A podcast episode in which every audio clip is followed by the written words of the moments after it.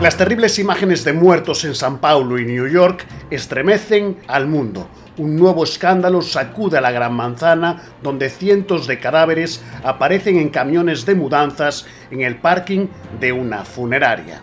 Están escuchando Crónica 7 con Luis Bello. La puesta en marcha de planes para regresar a la normalidad en ciudades como Madrid y Los Ángeles ilusionan a cientos de personas.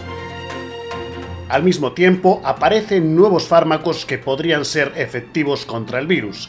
Esta semana se reavivan los rumores de que una vacuna puede estar disponible antes de lo que nos esperamos. Iniciamos nuestro viaje informativo en Brasil, donde los entierros masivos en fosas comunes no han sido suficientes para doblegar a su presidente que sigue bromeando sobre la pandemia sin adoptar medidas serias. Ileana Landón ha seguido muy de cerca los tropezones de Bolsonaro con los medios de comunicación y la dramática situación que atraviesa este país. El gigante sudamericano ya supera a China. Brasil registra récord número de muertos por el virus. El virus no perdona las bromas y salidas de tono constantes de Jair Bolsonaro, el presidente de Brasil. Presidente en Brasil.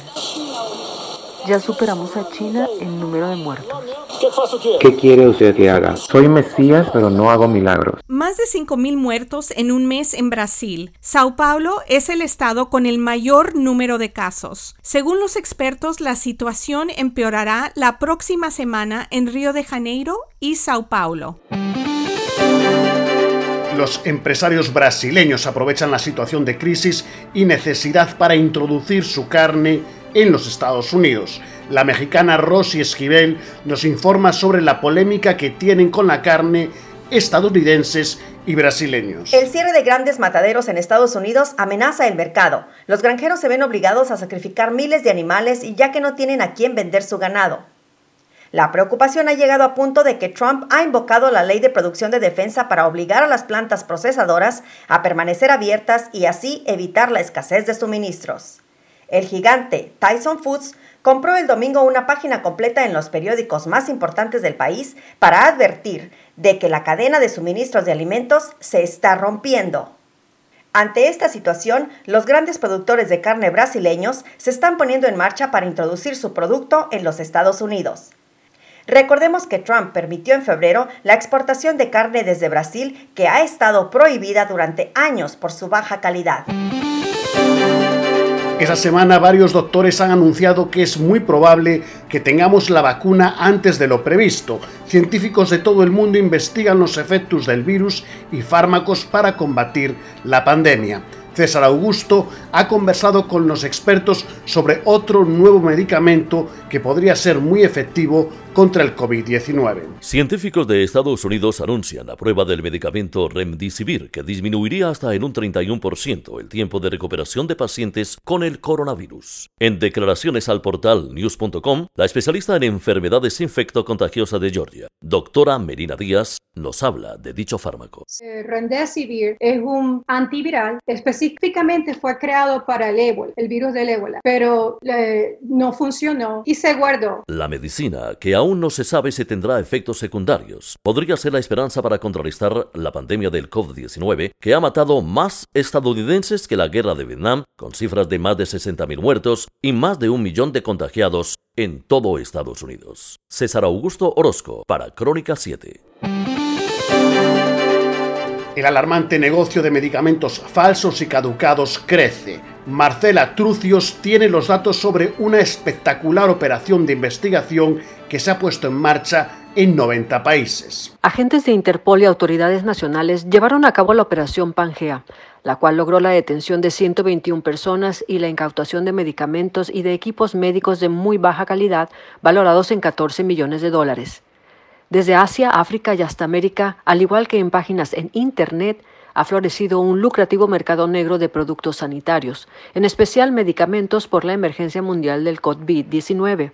Según la OMS, el comercio de fármacos falsificados, que incluye medicamentos que pueden estar contaminados, caducados o contener el ingrediente activo incorrecto o inexistente, asciende a más de 30 mil millones de dólares en países de ingresos bajos y medianos. Esto llevó al organismo mundial a emitir una alerta tras detectar un número cada vez mayor de productos médicos falsificados que pretenden prevenir, detectar, tratar o curar el COVID-19. En nuestra ruta informativa por el mundo viajamos ahora hasta Colombia, donde la llamada de los colombianos desde sus hogares llega a rincones en todo el mundo. Siguiendo muy de cerca para nosotros lo que sucede en Colombia está Javier Ovidio Giraldo. Un grito de auxilio recorre Colombia. Con trapos rojos en puertas y ventanas, los colombianos manifiestan la gran necesidad que tienen de comida. Los alcaldes de estas poblaciones no cuentan con medios para distribuir los alimentos. La comida escasea desde hace varias semanas en miles de hogares. Hay, habemos mucha gente que pues no tenemos con qué surtir. Por lo menos un arroz, una panela, un café, un azúcar, no lo hay. Esperando la ayuda, no tenemos agua, no tenemos alimento, no tenemos nada. Aunque muchos no han sido contagiados por el virus, sus bolsillos no resisten. Al mismo tiempo, el gobierno sigue con su lucha contra grupos armados organizados aprobando nuevas leyes para someter a la justicia a integrantes de grupos armados al margen de la ley. Desde Pereira, Colombia, Javier Ovidio Giraldo. Crónica 7. Tu ventana al mundo. Como estamos comprobando, lo que sucede en cada país depende mucho de las medidas que vayan adoptando sus gobernantes. Mariano Goicoa desde Ferrol, en España, ha realizado una investigación en el mundo sobre qué países están superando mejor esta situación. Esta es la mayor prueba para la Unión Europea desde su fundación, decía la canciller Angela Merkel. No solo para Europa, para todo el mundo. El coronavirus es una prueba de fuego. Y siete países han demostrado saber gestionar esta crisis con ideas pioneras y efectivas, tan variadas como poner a los líderes de redes sociales a difundir mensajes, tomar en consideración la opinión de los niños o, por supuesto, masificar los test del virus. Alemania, Islandia, Finlandia, Noruega, Dinamarca, Nueva Zelanda y sobre todo Taiwán han reaccionado pronto y bien, con un denominador común. Todos ellos están gobernados por mujeres. Dicen que el siglo XXI se escribirá en femenino. Los primeros renglones a la vista de los resultados son prometedores.